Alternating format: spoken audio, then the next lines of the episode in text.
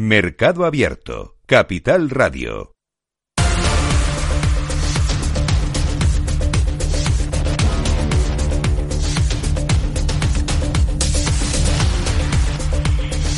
Vamos a mirar al mercado de divisas, vamos a analizar la macro de la jornada y lo que puede significar de cara a futuros movimientos de bancos centrales. Lo vamos a hacer con la, de la mano de Joaquín Robles, analista de XTV.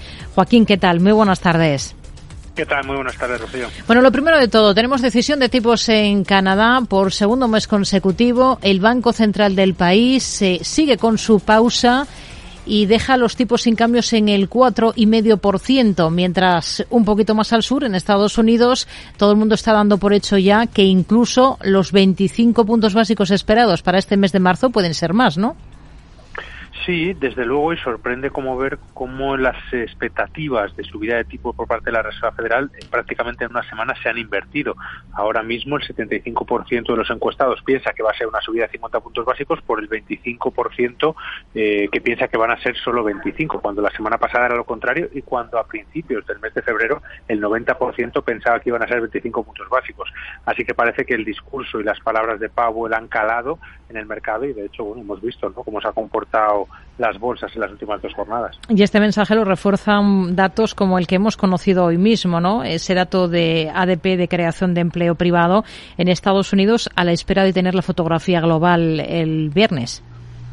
Claro, y también el presidente de la Reserva Federal y bueno, se lleva hablando mucho tiempo de esto, ¿no? Que el verdadero problema ahora mismo en Estados Unidos, paradójicamente, es la fortaleza del empleo. Al final, eh, si tienes un mercado laboral tan dinámico, pues lo que generas es que la gente pueda cambiarse por más dinero o pueda tener mayores aumentos salariales y pueda eh, perpetuar, por así decirlo, la inflación, ¿no? Y esta es la mayor preocupación de Powell en estos momentos.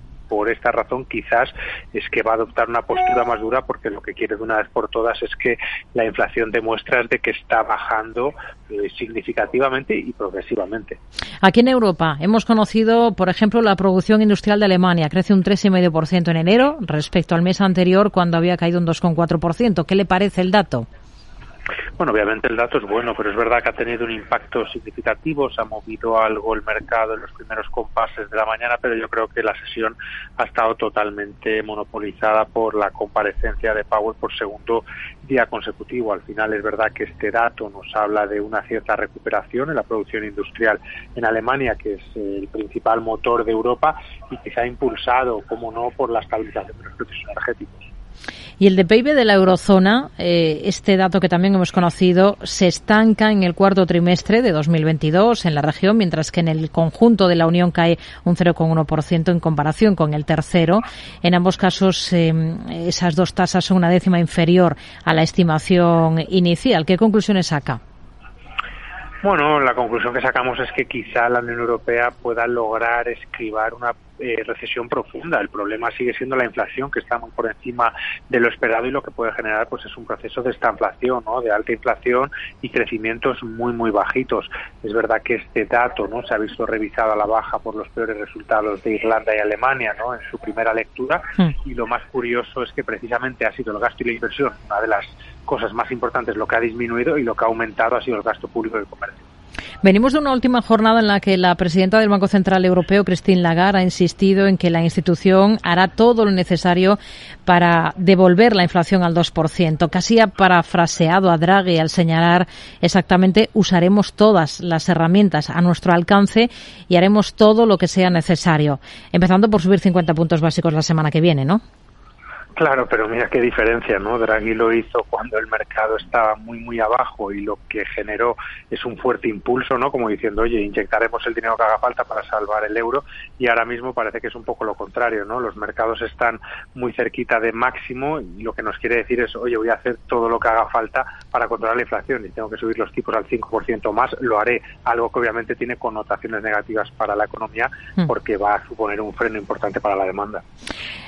El yen japonés, ¿qué estrategias seguirían ustedes con la divisa nipona? Hoy hemos conocido alguna referencia macro en este país, como que ha registrado en enero un déficit por cuenta corriente de 1,98 billones de yenes. Rompe así una racha de dos meses de saldo positivo.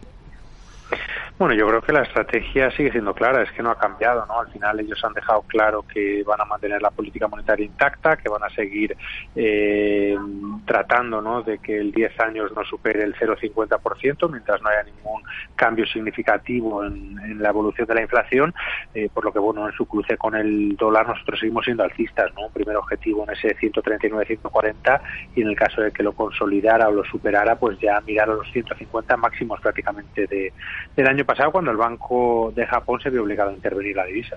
Joaquín Robles, analista de XTB. Gracias. Muy buenas tardes. Igualmente, muchas gracias.